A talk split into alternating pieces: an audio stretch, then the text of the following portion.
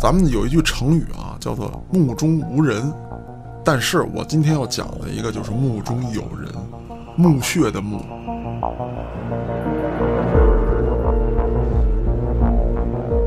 话说有一天啊，是天雷滚滚，九条金龙在天上盘旋，我的妈呀，接着是一道闪电化作金翅大鹏之样，玄幻，这是真事儿，历史上有记载，查原始啊，这有记载。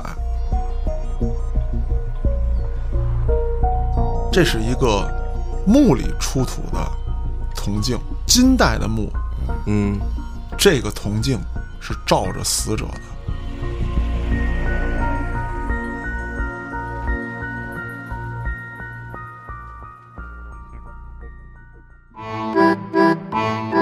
欢迎收听由后端组为您带来的“邪事儿”栏目。如果您有一些比较有意思的经历和故事，可以搜索后端组公众号投稿给小编，也可以通过小编加入微信群和大家一起交流互动。大家好，我是老安。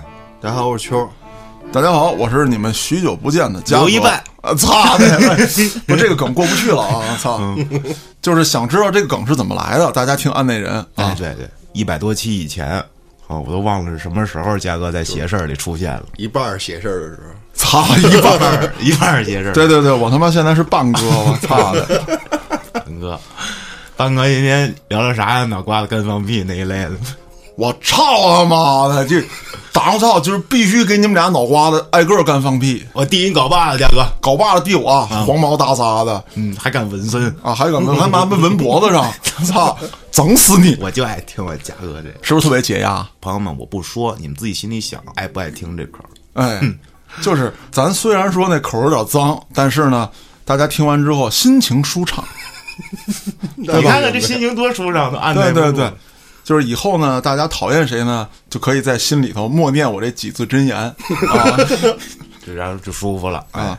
咱言归正传啊，嗯说今天为什么又来邪事儿了？因为我知道几档子事儿，放在哪儿说都不合适。我呢还憋不住话，这人，嗯，非得跟大家一吐为快。我一琢磨，得了，来老安这儿吧。那今天是邪事儿吗？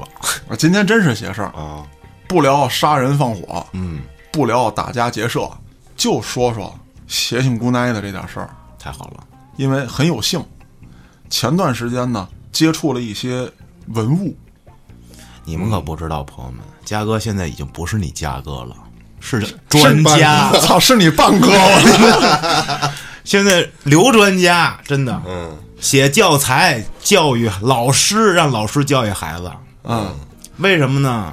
因为现在嘉哥是博物馆馆长、 我操，没有没有没有，不是馆长啊，不是馆长主任，啊，对。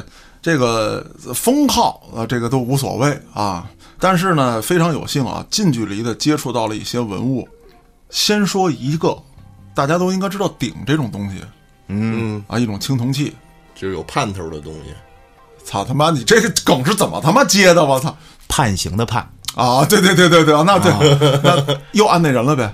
那叫什么来着？保友。 行啊，保友，刑刑法的刑啊，哎行啊，保友有盼头 了，有盼头了，这可不兴贷哟！我、哎大五年，啊嗯先说这鼎啊，大家都知道鼎是干嘛的，上面刻着铭文做饭啊，对，煮东西。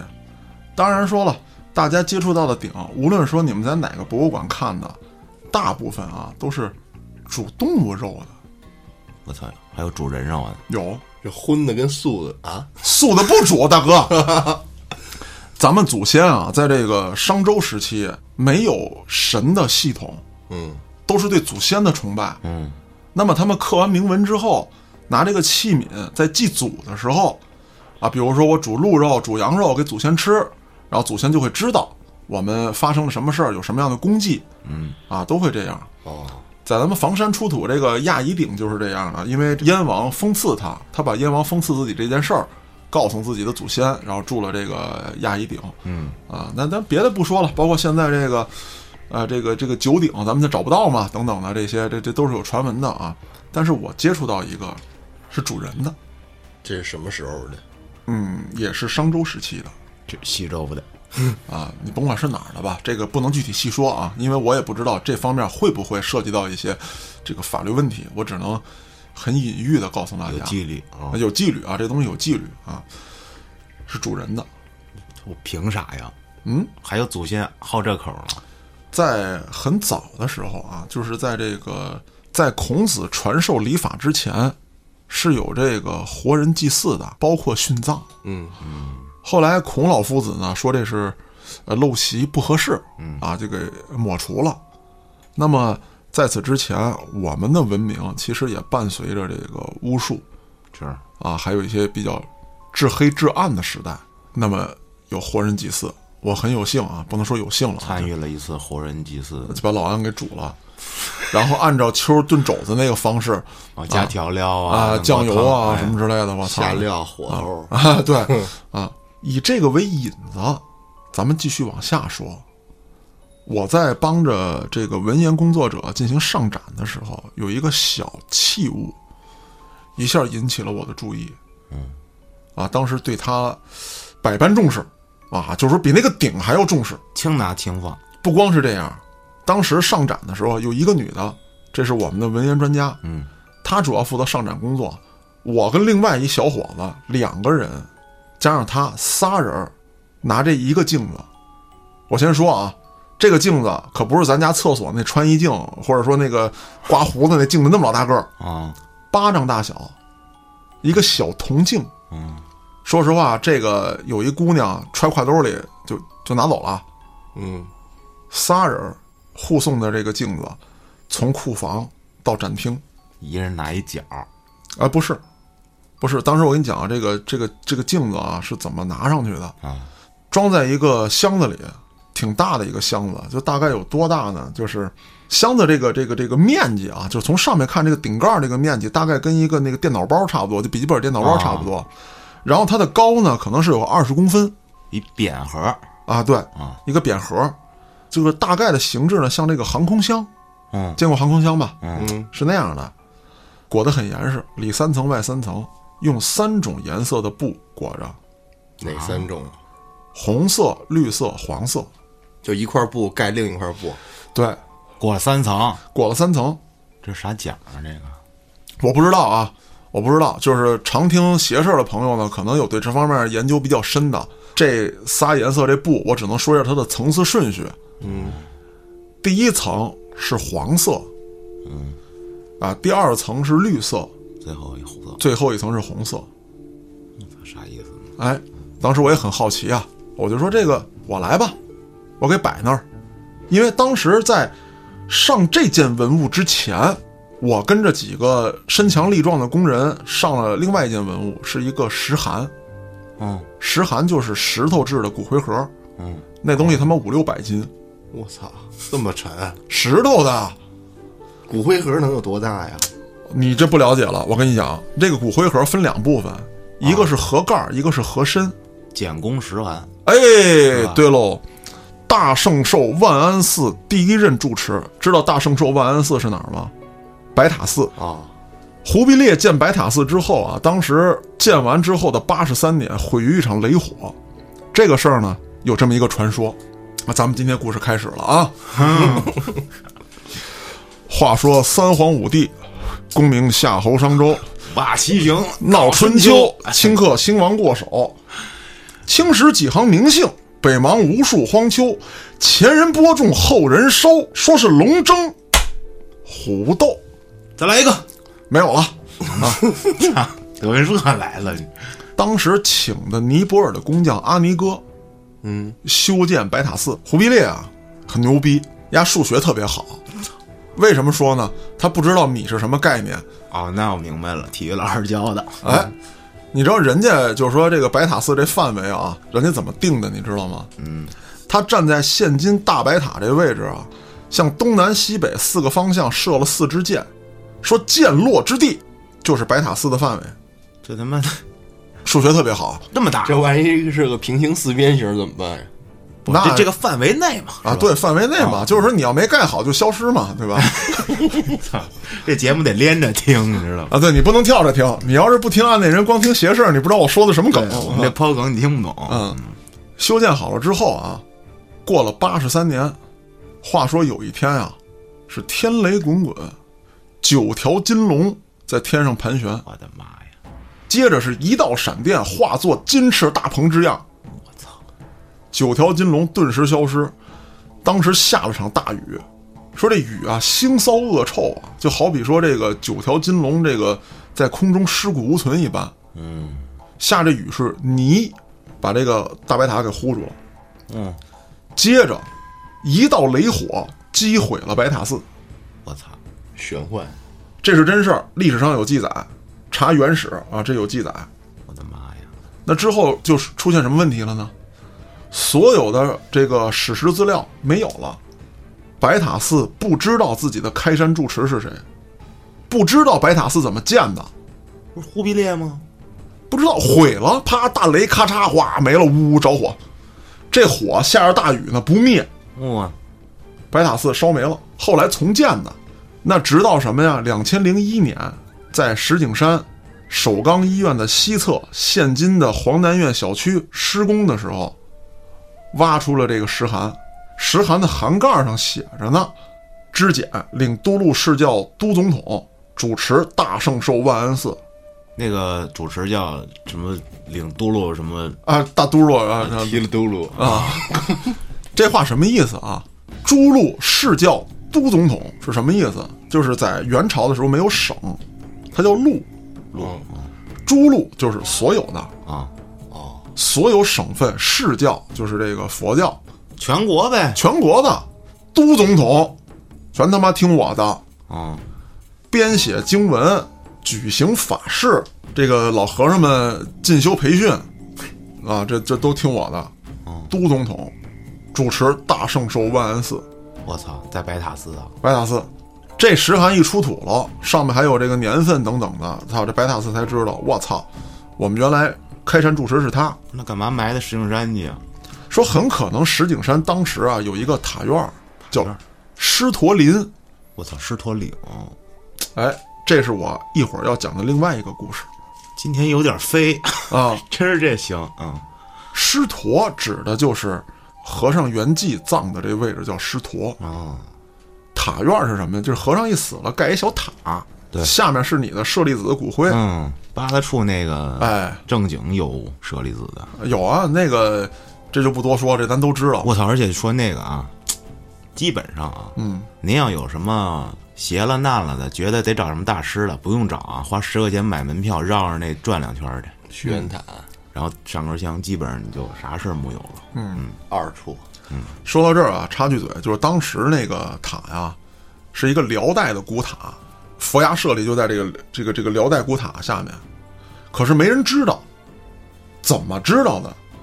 八国联军打进北京城之后，也不知道就怎么着，就是跑到石景山来了。当然，这段故事我会在咱们后期的一个大作当中有一个具体的表现。嗯，当时的义和团逃到京西，八国联军追义和团，一炮给这个辽代古塔轰塌了。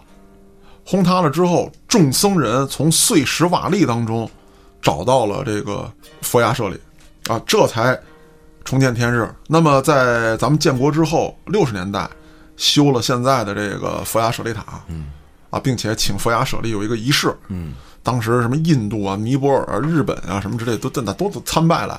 都跪那儿了，啊，都跪那儿，我操，这这这风光无限，我跟你讲八大处真是牛逼！啊，咱转回头来说，啊，就说这个大圣说万安寺啊，石函在这儿，我搬这个石函的时候，我跟你这么说，就是元代的石函，两千零一年出土，在库房里头又搁了十多年，小二十年的时间，嗯，搬这个石函因为太沉了，要把石函打开，分着搬，分着搬，先搬含身，再搬含杠。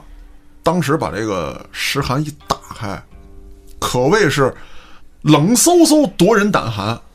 我还以为坐起来一位呢那没有，它石函嘛，里头是装的舍利子，但是这个舍利不在了，啊空的，空的，里头是几个木头板儿。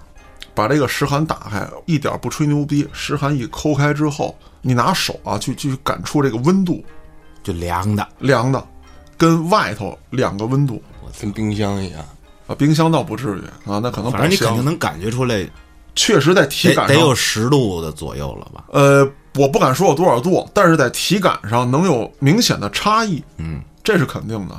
这个石函还有一个特点，你想，石函是一个长方体，嗯，这个掌柜也是一个长方体，但是这个石函放在里面之后，怎么也摆不正。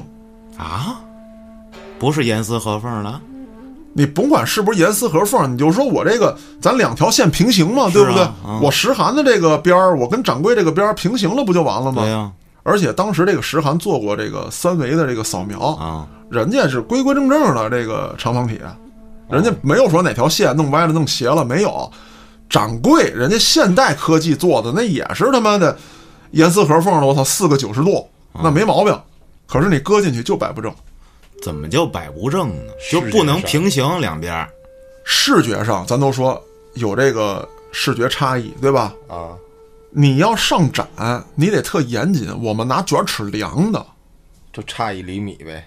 差不到一厘米，几毫米，但推推它不就完了？四边儿总差。你比方说，我往右上角转一下，我再拿尺子一量，又差了。那后来呢？那后来就找了一个视觉上看不出来的我操！差，反正现在啊，就是右上角跟左下角差了这个差不多两毫米那左看右不，出来，啊谁能看不出出来。但是拿尺子量是能量出来的，就是你永远差着。那这个是在你们馆里放着呢。对，我操，特别牛逼，而且当时调试的时候出过什么事儿啊？这个电子数控设备啊，它总有这个失灵不好使的时候，嗯，对吧？摁这个开关键，所有灯啪啪啪啪亮。当天哎坏了，只有石函那个灯亮了，大，就所有地儿是黑的，我操！所有地儿是黑的，因为当时做测试嘛，啊，所有地儿是黑的，石函那盏灯是亮的。我操！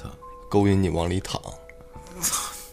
你去躺去吧。这个杜撰啊，球儿我可没说，这是杜撰。咱们对待历史、对待文物要他妈严谨。你当然，晚上你等着吧，你那对这个当然你随便说无所谓啊。嗯，我只是说我遇到的我情况啊。为什么说石函这事儿？那不就说，那你沉，你人多点儿正常吧？嗯，小镜子有什么呢？是啊，对不对？牛逼了，仨人去上展弄这镜子。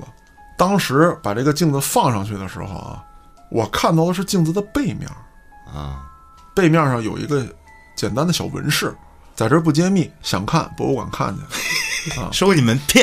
哎，可以请嘉哥为你进行讲解哎，啊。加一个现场讲解，到那儿找刘一半，啊， 操，别别别，找刘找刘主哎任，刘主任，哎刘专家啊，不敢说专家，不敢说专家，一直在学习阶段。我对历史本身并不了解，但是通过近距离的去接触这个文物啊，接触历史，我发现发现该上邪事儿了。你咋不去活人要当？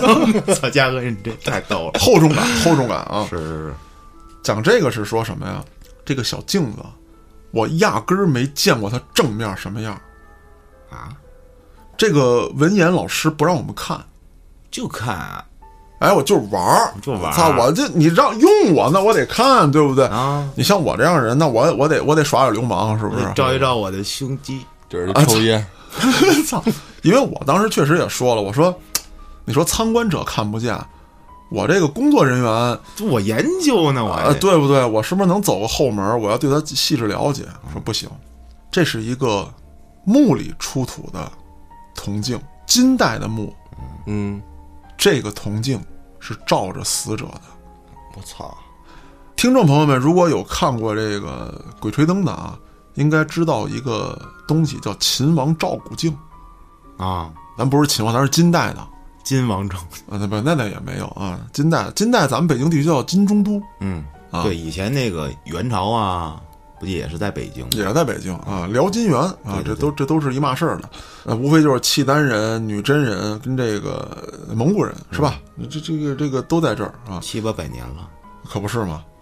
那这个镜子，我在这儿只能说我自己的畅想啊，我自己的畅想。嗯，假设说他照了一具死尸照他妈七八百年，啊、然后你翻过来看一下自己，不是那镜子是悬在那个棺材盖儿上面的是吗？对着那个遗骸的脸。这个我不能说，但是呢，我也不否定你的这种猜测。哦，真不是聊过吗？是不是就是那个呀？涛哥要对着抽烟的那个？ 是吧？我以为是搁那个棺材里陪葬呢，或者什么放那个手边儿啊。不是，你看啊，那镜子是在棺材盖子上的，然后冲着墓主人的面容嗯，冲了七八百年，嗯，我操，你就已经可能把他面容都 就记印在下里头了记呗记住了， 就是圈你照也那操性嘛， 就是一照怎么都长一个样 我 儿。啊操，就是这段的时候，你知道我想到什么吗？就是当我们那个文言老师跟我说这段的时候，我想起那个《大话西游》来，哦啊啊！照剧操，疯了！再一照，我操，还这样。对对对对，不是那这老师不让你们照，那是因为他自己看过吗？我不知道，我这个真不知道啊，我我没问过他，他就说呢忌讳，包括上展的时候，这个镜子也是背面冲着大家。然后啊我呢作为讲解员，我就跟大家说呢，第一呢，这个如果用正面的话，不尊重参观者，嗯，万一有人忌讳呢？是再一个，背面是有纹饰的，你可以看到背面这个纹饰。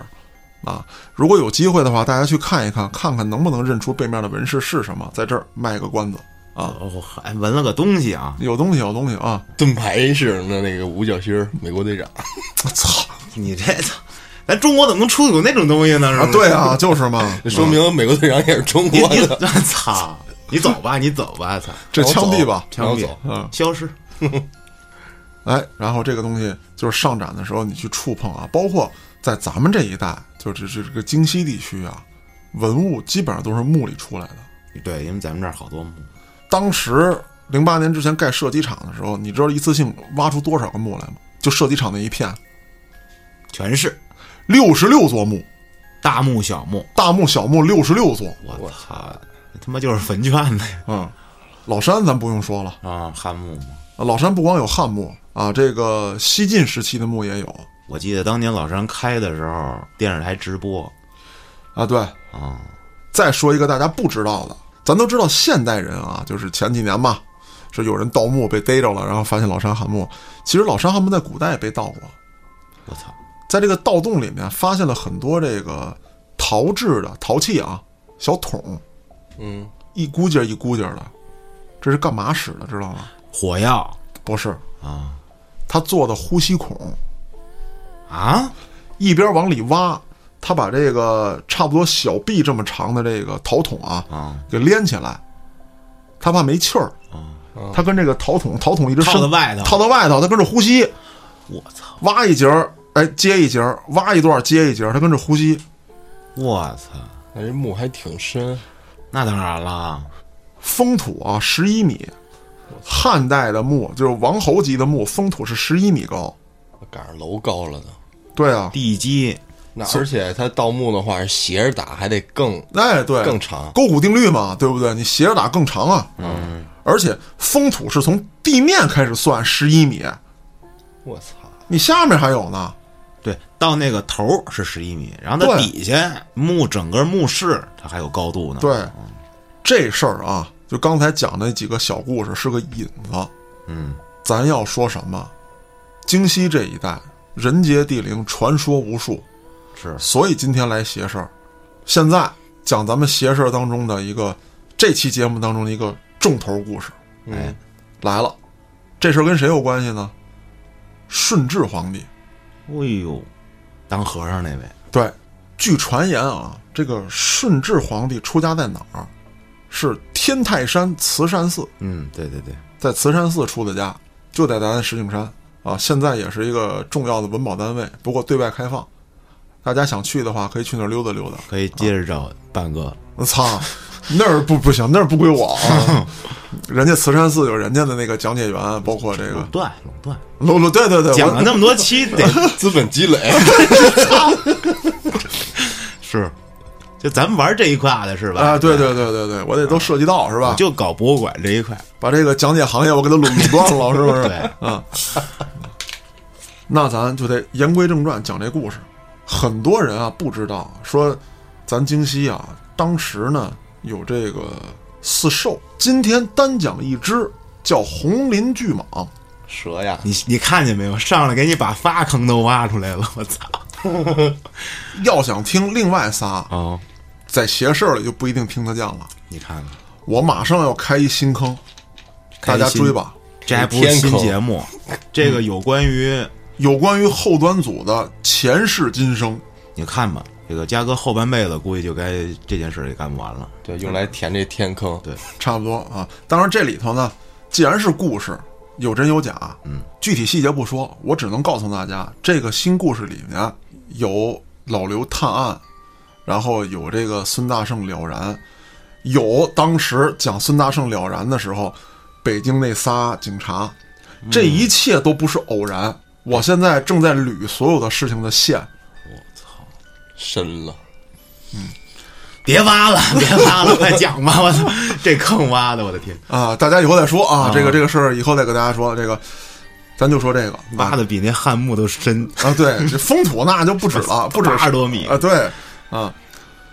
那咱说天泰山慈善寺这事儿，嗯，话说呀，当时顺治皇帝出家，走天泰山慈善寺往那儿去，有一条古香道，上香的香，嗯，啊，有一条古香道，这条古香道现在就在石景山还能找到，狮子窝东茶棚啊，还有这个普渡桥、宝胜桥，在这一带，京西的朋友们啊，包括石景山门头沟的朋友们，就是还有那些摩友经常去鬼笑石的，其实都知道这条道路过，啊，都能路过啊。只是说大家骑摩托奔鬼笑石可能不走那边是，但是这条路是能过去的。嗯，那说顺治年间啊，顺治皇帝出家，带了一个随从，走这条道，会天大雨，在狮子窝东茶棚避雨，天冷啊，想喝点热茶。这个狮子窝东茶棚就有一名老汉拿锅煮茶呢，看见顺治皇帝跟他这随从在这之后，端着两碗热茶就递上来。当时这个顺治这个贴身随从啊，就保镖啊，说白了就是大内侍卫，嗯，把刀一横，哐当就架在老汉脖子上了。你要干啥？这顺治皇帝就就就就懵逼啊！不是老弟，人家给咱茶，你我说这没毛病、啊，是那味儿的都是那味儿对过来的你对你这关外来 的嘛。顺治皇帝告诉你说，没错这当年就搁这儿就普通话，你知道吗？对，没错，啊而且还是头几任皇帝，那更是这味儿啊，对，你不是老弟，你这干啥？人家老大爷挺好心眼的，给咱整茶，你这咔着大钢刀架人脖子上，是你脑瓜子就跟人削放屁似的，还得 操！然后人家这个大内侍卫就说了，说这个不是啊，说主子您琢磨呀、下他妈这么大雨，哪儿有人上山？这茶棚早该收摊儿了，他怎么就跟这儿摆茶呢？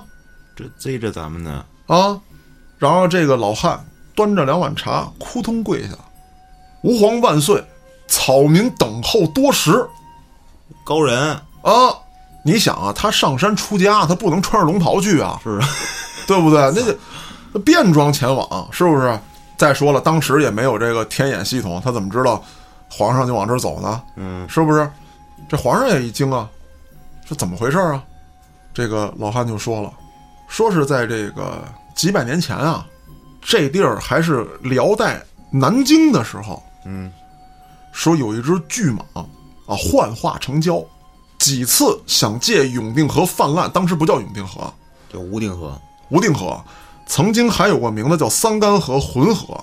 嗯，想借洪水泛滥走蛟入海，就成龙了。哎，成龙了。嗯，但是呢，恐被天雷所击，啊，天劫天劫啊。说今天万岁爷您来了，巨蟒啊，也说现在这个蛟，想借您避天雷。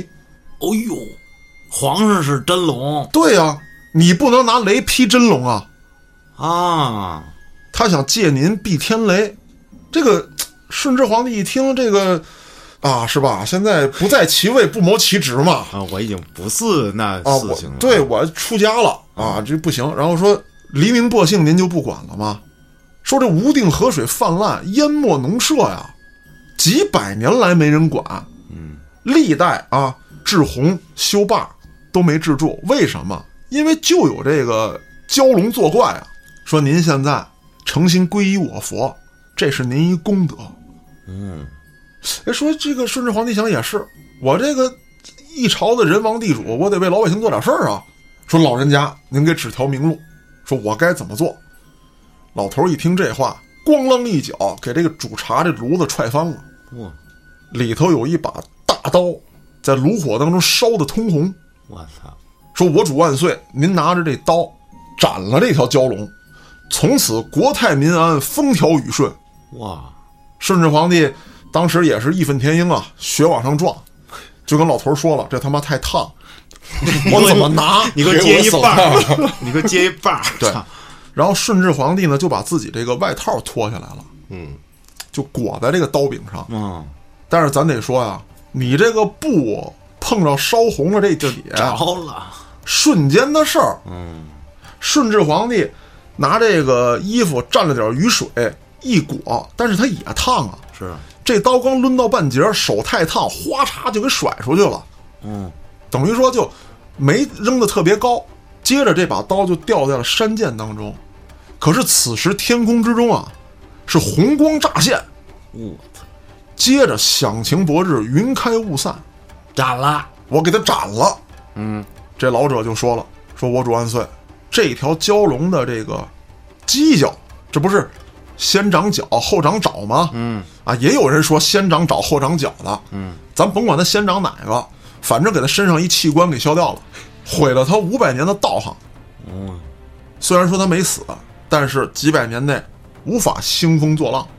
嗯，啊，说这个，呃，但是这个这个没给上干净，啊，说那我也没带宫里的这个专门干这事儿人来呀，是不是？是啊说那这样吧，啊，说这事儿先这么着，我呢也告辞了。您在出家之前也是为了黎民百姓做了一件大善事儿说你要安定五百年，那到现在也没到五百年呢。啊，其实是没到，啊但是这事儿没完，哦，这事儿可没完，咱慢慢说。嗯，那人家就问啊，说老者高姓大名啊？说草民啊，这辈子福不得正，啥意思？他是富，他姓傅，对，这辈子福不得正嘛，他姓傅。随后是扬长而去。顺治皇帝该出家出家，留下了无数的佳话啊，包括传说。嗯，斗转星移，到了康熙年间，康熙三十七年，浑河泛滥。康熙命于成龙治水。于成龙，大家可以百度查一下，清朝有两个于成龙，九门提督，哎，九门提督。清朝有两个于成龙，老于成龙和小于成龙。老于成龙推举的小于成龙，让他进行治水。啊，这俩于成龙都是俩清官，而且对于这个京畿建设来讲啊，功绩无限。嗯，康熙三十七年，浑河泛滥，说到什么份儿上啊？这个石景山有一个地区叫麻峪，那不是应该到门头沟了吗？快到门头沟了。麻峪的地势比天安门城楼楼顶还高，这儿一发水，水漫京城，是，天安门就淹了啊没咱有们这儿都淹了，我操！啊，对啊，咱们这地势高啊，啊，永定河的出山口啊，命于成龙治水。于成龙在现今啊，这个庞村的这个位置，嗯，庞村这个地方啊，打唐代就有。为什么它的历史能追溯到这么远？在庞村出土了一块墓志，这个墓志啊是岳邦岁的。岳邦岁是谁呢？听说过管仲乐毅吗？我操，他是乐毅的后人。他的墓哎，有这么一个墓志，这个墓志写着它是在唐代啊，至少在唐代庞村就存在，嗯，一千两百年，村址村名儿没变过，都叫庞村，都叫庞村。当时于成龙修庞村大堤，在上面立了一尊铁牛，咱都知道啊这牛有镇水的作用，嗯，但是这尊铁牛除了传说意义上的这个镇水作用之外，它有一真实作用，这铁牛是空心儿的，一旦河水暴涨，这一拍这个岸崖，这铁牛嘴里因为共振，它能发出那个嗡嗡嗡那声儿，报警，哎，报警。这大堤叫什么名儿呢？叫十八灯。十八灯，十八节花岗岩罗列而成，呈阶梯状，银锭锁扣相连，将蜜汤灌缝，固若金汤。本来于成龙对这大堤啊是信心满满，不成想浑河河水啊真的是这个汹涌至极，眼瞅着大堤快扛不住了，有人进言：“于大人，这个水如此泛滥，不是别的原因。话说顺治皇帝当年斩蛟龙未成，蛟龙憎恨。现在顺治皇帝这个出家了，也故去了嘛，到康熙了，他准备报复他儿子，嗯，准备发大水淹了紫禁城啊，说必须斩了他。说这怎么办啊？我也没这个本事啊，要不联系一下老郭，看这能不能下水给他弄了去。啊，这这当然是这是我说啊，这他也不认识老郭。哎，说当年啊，说斩这个蛟龙的时候呢，说有这一个姓傅的老者给了把宝刀，说咱现在找到这口宝刀，再斩一遍，再斩一遍。说这这个这这个他妈怎么找啊？是扔山涧下面去了，对呀、那发动老百姓吧。嗯，这老百姓真不含糊，找到了一口大刀，我操，但是锈迹斑斑。嗯，和这高人一看说这不行啊，这玩意儿你你你这个兔子都砍不了了，你可能给它砸死、是拍死拍死，啊那没刃了。啊，说这得得得得给这刀啊磨出来。嗯，找了好多的这个刀匠，处理不了，为啥？磨不动上面这个锈字，为什么呀？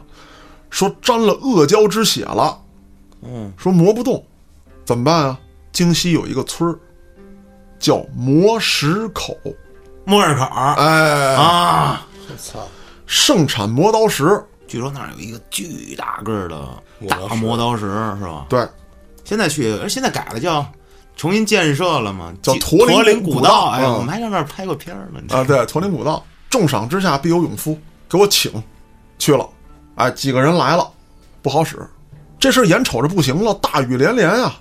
话说有这么一天，天空中仍然是乌云密布，电闪雷鸣，有这么一个人高马大的小伙子，背后背着一个小磨盘大小的石头，自己背着。来到这大堤之上，于成龙当时正冒着雨指挥这个防洪呢，扑通跪倒，说：“于大人，我来磨刀。”哎，于大人说说小伙子行啊，我正愁呢，说这个你有什么办法给我磨出来？说第一啊，您给我搭一棚子，不能见雨水，天上不能见雨水，地上也不能见雨水，然后给我升起一炉灶。嗯，说这都好办，找工人立刻干。嗯，说你还需要什么？我还要这个叫龙须虎鬃。我操，说这东西他妈哪儿找去？啊当时也没有动物园啊，是吧？但是有动物园，你就没龙 须龙须这龙须，嗯面，我觉得这不行啊。不是虎鬃这个哪儿给你薅去啊？嗯这这这老虎吃了我怎么办？这武松都死了好几好几百年了，嗯这这我也没地儿给你逮去啊。说不是，说于大人，您九门提督，虎鬃就是您的头发，我操，龙须就是皇上胡子呗，哎，你得给我找来。要毛发，这于成龙说：“那那那那咱得弄啊！”当时于成龙啊，其实是一个就这个就非常这唯物主义的官员啊。说你要我头发可以呀、嗯，无论你啥目的，你不用跟我说这些，我给你龙须没地儿找去啊！反正是辗转反侧吧，通过王菲啊，黄妃了，不能叫王黄妃，嗯，给蹬了两根儿。睡觉的时候给抹擦下来两根儿，哦，我的妈呀！然后这人用自己的血加上于成龙的头发、康熙爷的胡子，打磨这把刀，磨了一宿，升上炉火，一边烧一边磨，把锈字淬掉，锃光瓦亮的一把宝刀。嗯，第二天清晨看不见太阳啊，只是时辰到了，第二天清晨了，嗯，天跟黑锅底似的，把刀交给于成龙，于大人抱着这把刀，看着永定河，当时把这刀就扔下去了，给你脑瓜子干放屁，干放屁，咔，这刀一扔下去，当时这个河水啊，泛起猩红，接着是腥臭难耐，没过半个时辰，我操，响晴博日，大水退去，这回给弄死了。还没死。我操，只是把他砍伤了又拉掉一器官。啊，又拉掉一器官啊，可能给做个阑尾炎手术啥的。啊，说当时河面上泛起的这个盘子大的鳞片，我的妈呀！有这个不开眼的老百姓就捞去啊，特别漂亮。阳光之下是光彩，哎，五彩斑斓，光彩熠熠。为什么叫红鳞巨蟒啊？它有这个暗红色的纹儿。就是说他这得面，这鳞片当时这个磨刀匠拿走了一片儿，说干嘛使呢？我他妈抢刀用。拿这个抢刀。抢，磨剪子、抢菜刀，就拿这个鳞片儿，我的天，好家伙，比那金刚石还 好使。这哥们儿姓王吧？操，脸上好多麻麻子子是吗？我操没有没有没有，开玩笑啊。那么治水成功之后，请康熙皇帝赐名永定河。哎，这时候才叫的永定河。对，这时候才叫的永定河。然后在这个北汇祭庙，也就是在现在首钢里面制洋厂那位置，盖了个北汇祭庙，上面有碑文，写着整个治水的经过我操，啊。当然说，我讲的这一段属于民俗传说这一段，人家碑文上可没写，我还以为碑文写的就是当年于成龙的拿大刀砍砍大蟒蛇是吗？把水干支放了屁嗯， 对，那没有啊。说为什么来邪事儿呢？就是说它是这个历史当中没有明确记载的，可是民间口口相传的这个故事。包括地名儿它怎么来的呢？哎，会稽庙是一个地儿啊，北会稽庙就是在北边的会稽庙，嗯，还有一个会稽庙啊。那话说回来，这条巨蟒后来怎么样了？听我以后要出的这个系列故事，我操，就他妈到这儿了，这坑会有后人再次来到京西，啊，恶战巨蟒，将其斩首，我死了，死了将其根除。啊。这回脑瓜子彻底干放屁了，啊，这个烤蛇串儿嘛，是吧？ 啊，是不是都去王府井了？哎，蛇肉汤啊。那咱得说说这把刀是怎么来的，哦，没头没尾啊，是是，怎么这刀就这么厉害呀、我给大家讲讲。嗯，咱们京西知道什么最多吗？墓最多，墓最多。那么有墓就有什么？陪守葬墓人哎，对了，陪陪啊陪葬，陪葬，你这秋儿那可能是你你被陪葬， 啊，你活祭，你知道吗？啊，你就是那顶 主的挺主的那个，就是对操，啊，说当时清兵入关，咱们这儿有好多明代的墓，清兵入关之后打到现在京西这位置，其实正规军都已经打不过清军了，八旗铁骑啊，那这这这很厉害的，就唯独打到咱们京西这个小村子的时候，盛产磨刀石这个村子摸摸口，啊，打不下来，恶战数日。为什么说这村子打不下来啊？它是这个就东西走向一条道，对，一个长道，一个长道，而且道很窄，你这个没法儿这个骑兵的这个集团式冲锋两边儿就直接给你包了，啊，对啊，而且它这个蜿蜒曲折，是很多可以防守的地方。当时一群守墓人啊，就跟这个清军干起来了我操，守墓人啊，就保家卫国了，保家卫国了嘛。后来这个清军给他们围困在这儿，没吃没喝，然后劝降，啊，说什么呢？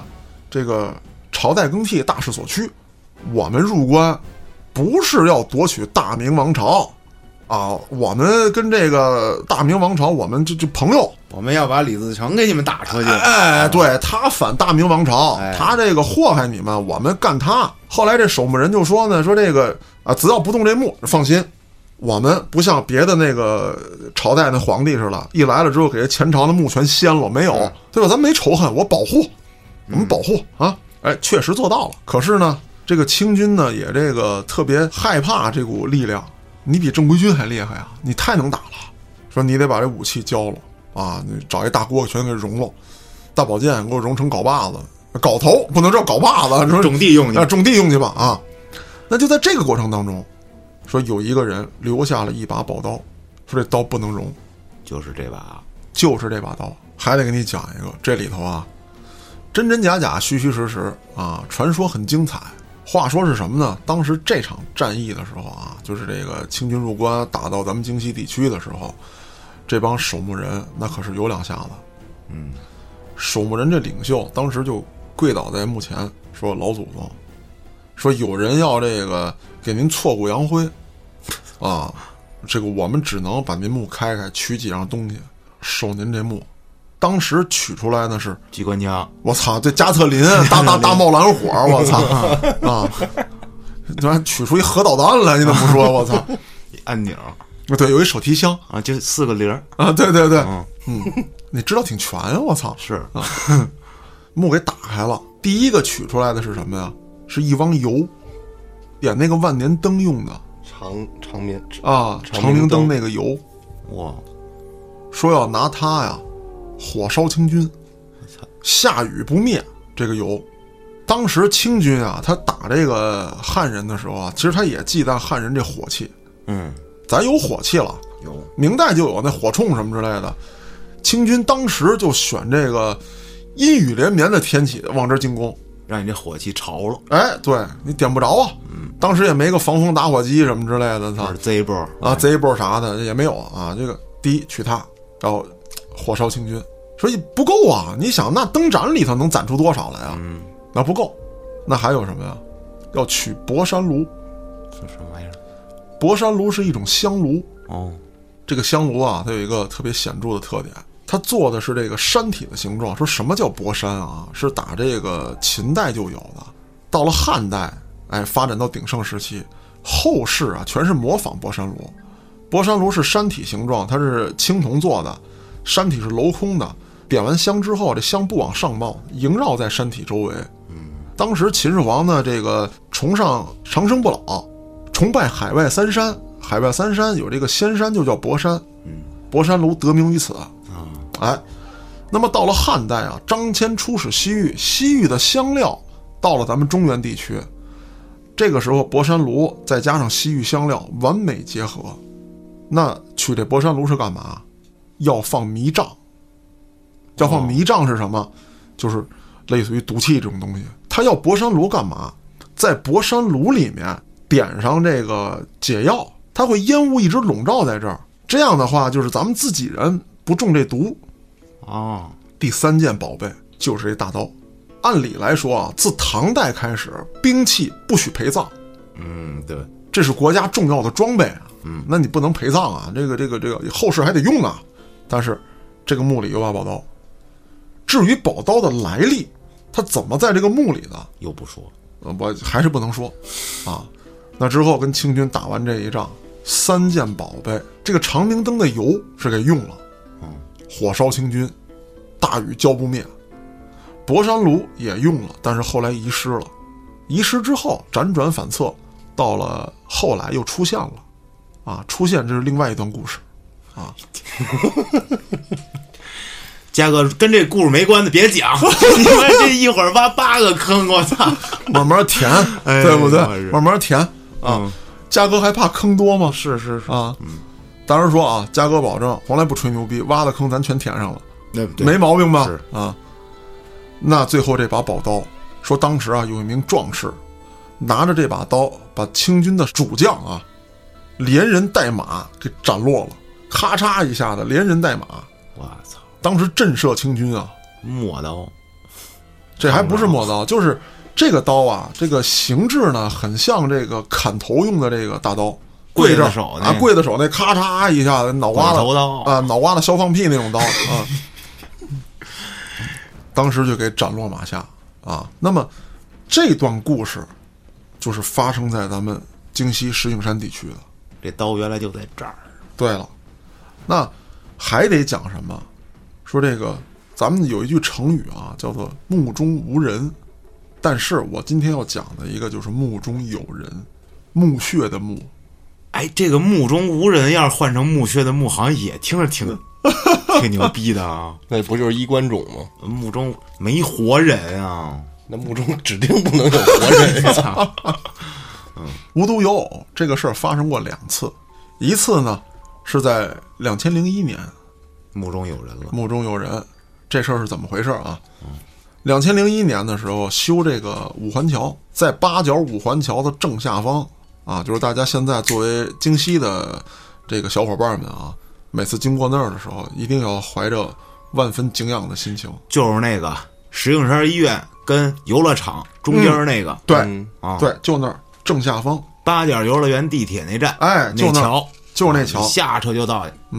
当时这个挖掘机啊，跟那儿正干活呢，哐当一下子周开了一个墓穴的墓顶，我操，顶盖儿给掀翻了。后来这个施工的人一看，我操，当时吓尿了，说这里面他妈有人啥意思？